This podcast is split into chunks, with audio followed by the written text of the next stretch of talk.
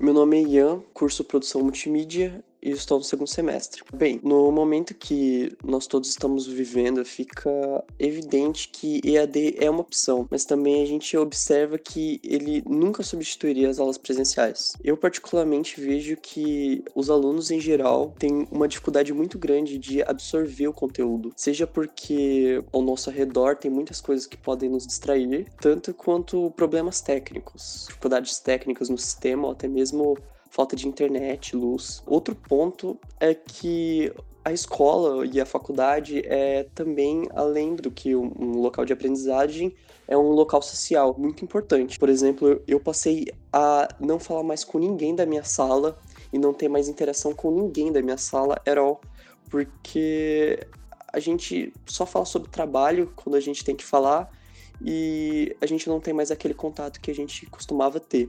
Hoje em dia, os meus amigos eles só são ícones cinzas do blackboard e pronto. Coronavírus, pandemia, isolamento social. Palavras que até pouco tempo não faziam parte do nosso vocabulário cotidiano, hoje fazem parte da nossa realidade. É, é um trabalho diário você não poder sair. Essa é a verdade. Estamos vivendo um momento histórico no Brasil, que certamente deixará marcas e lembranças profundas na nossa vida. Desde que o coronavírus chegou em meados de março de 2020 e se iniciaram os distanciamentos sociais, para evitar a propagação do vírus, nós, estudantes e professores do Centro Universitário Senac, temos tido as aulas online. Um desafio, tanto que para os professores quanto para nós, que até então fazíamos curso presencial, mas que teve que ser adaptado ao ambiente virtual. Nesse período de isolamento que nós estamos vivendo, aqui durante a pandemia é, duas coisas muito fortes, né? Acho que são os desafios e os aprendizados. Viver essa fase de isolamento social para mim é, tem sido uma experiência cheia de altos e baixos, eu diria. No último episódio do Compartilha, nós, estudantes do curso Tecnologia em Produção Multimídia do Centro Universitário Senac São Paulo, resolvemos contar e deixar registrado para as próximas gerações como tem sido para a gente esse momento. Convidamos também as professoras Beatriz Blanco e Simone Freitas, que têm acompanhado de perto nossa vida universitária. Certamente por serem nossas orientadoras das ações que marcam o fim da nossa formação. E além disso, durante o programa vamos escutar outros alunos de multimídia e de outros cursos falando pra gente como tem sido viver em isolamento social. Muitas vezes que precisam conciliar trabalho, tarefas de casa e continuar estudando. Simone Alcântara Freitas, professora do curso de Tecnologia em Produção Multimídia do SENAC, meu grande desafio é me fazer entender diante de encontros que são mediados pela tecnologia. Muitas vezes só a voz, às vezes sem a imagem, nem a minha, nem do outro. Então é um esforço muito grande, é um desafio muito grande para que o outro entenda o que eu estou falando. Então acho que esse é um grande desafio. E um grande aprendizado também nesse momento tem sido reconhecer e conhecer mais e mais os alunos e a diversidade né, que nós temos, as dificuldades de cada um em todos os âmbitos, né? Que muitas vezes estão sobrecarregados, moram com a família, estão trabalhando na rua ainda. Enfim, então são considerações importantes e neste momento foram possíveis que eu observasse melhor e aprendi muito neste período com todos eles e especialmente com esse grupo que está promovendo esse evento. Então é isso, a minha mensagem de desafio e aprendizagem é essa. Já que a Simone falou sobre esses desafios, a Carolina Badra, estudante de audiovisual, fez um relato sobre as dificuldades que tem enfrentado com este novo normal. E conta pra gente o que tem feito para superar isso. Meu nome é Carolina Badra, eu faço audiovisual e eu tô no primeiro semestre. Bem, essa situação toda pegou todo mundo de surpresa, né? Ninguém imaginou que a gente ia ter uma pandemia em pleno 2020. Mas no começo até que tava tudo tranquilo. Tipo, no começo da quarentena eu conseguia acompanhar as aulas de boa, eu acordava mega disposta pra, nossa, hoje eu vou ouvir a aula. Hoje eu vou anotar muita coisa. E essa motivação, ela foi se perdendo. Até que teve um momento que eu não tinha nada, não tinha zero motivação para fazer qualquer coisa. EAD, nossa, qualquer coisa. Aí eu resolvi que eu tinha que mudar aquilo.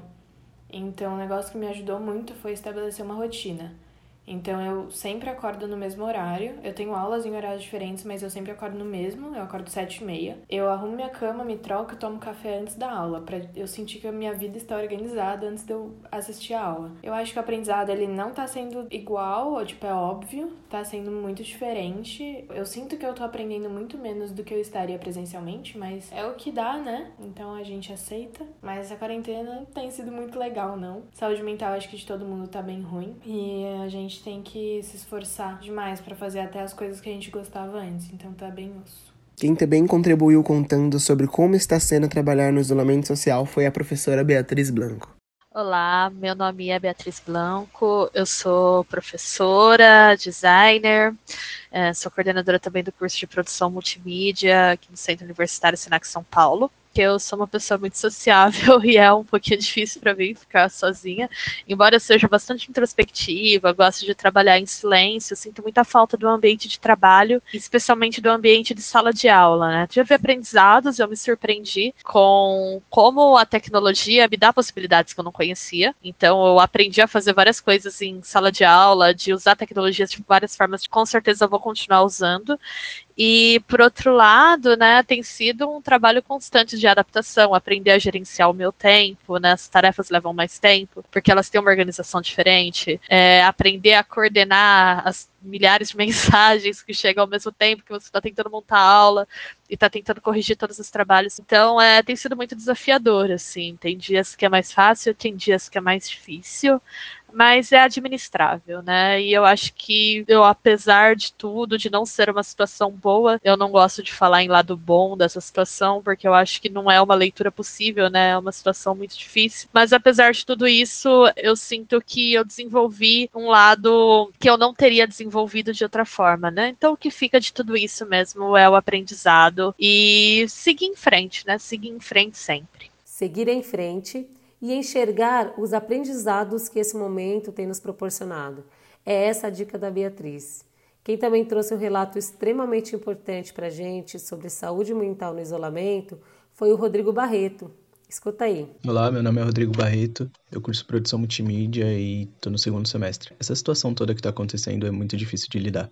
É uma situação estressante, angustiante, traz todo tipo de reflexo emocional e fisiológico pra gente. Tenho conversado com um psicólogo para ajudar a lidar com as crises de ansiedade. Bom, são altos e baixos, né? Adaptação para o estudo, para o ambiente de estudo agora em casa, o ambiente de trabalho que também é em casa, ter lazer também em casa, tipo, toda a junção desses ambientes é muito difícil de conciliar e de conseguir variar, e, enfim. A minha dica é tentar manter uma rotina o mais próximo possível que você puder. Não se cobrar, tipo, esse não é o momento de se cobrar. Isso eu ouvi de uma psicóloga. Bom, procure ajuda profissional também, se possível. Ajuda bastante. Aproveitando que o Rodrigo tocou nesse assunto, pedimos para a Karina Coutinho, psicóloga, falar um pouco pra gente sobre o que fazer para superar esses momentos de ansiedade que o distanciamento social tem trazido para nós estudantes. Bom, pensando nessa proposta de gerar algumas dicas referente a esse momento inusitado que estamos todos atravessando, a primeira dica que fica aqui é não siga todas as dicas. Escute as dicas que nós vamos compartilhando um com o outro, mas veja o que te cabe nesse momento.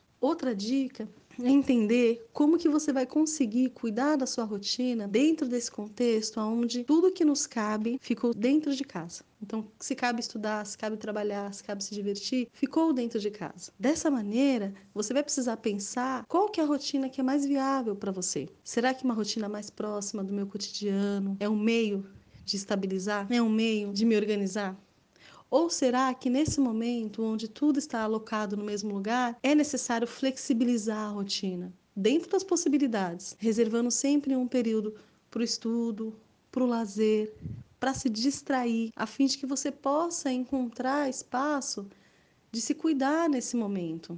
A vida de estudante, ela sempre traça um projeto que está muito atrelado à atuação profissional. Nesse momento, o seu projeto continua, mas ele precisa ser flexibilizado. Encontre espaço para descobrir se a sua rotina vai ser vinculada a uma familiaridade da mesma rotina de antes, ou se nesse momento ela vai precisar de uma flexibilização. E dentro dela precisa caber os seus projetos, que é o projeto de estudo, né? o projeto de se formar, o seu descanso, o seu lazer e distração.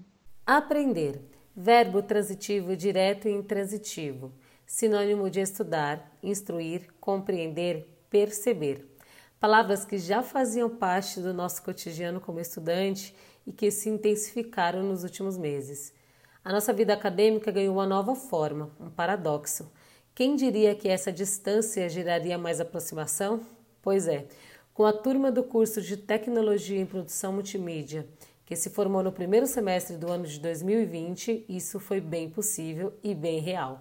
Buscamos superar nossos medos, angústias, limitações com softwares e ABNTs, em busca de algo comum, nossa formação.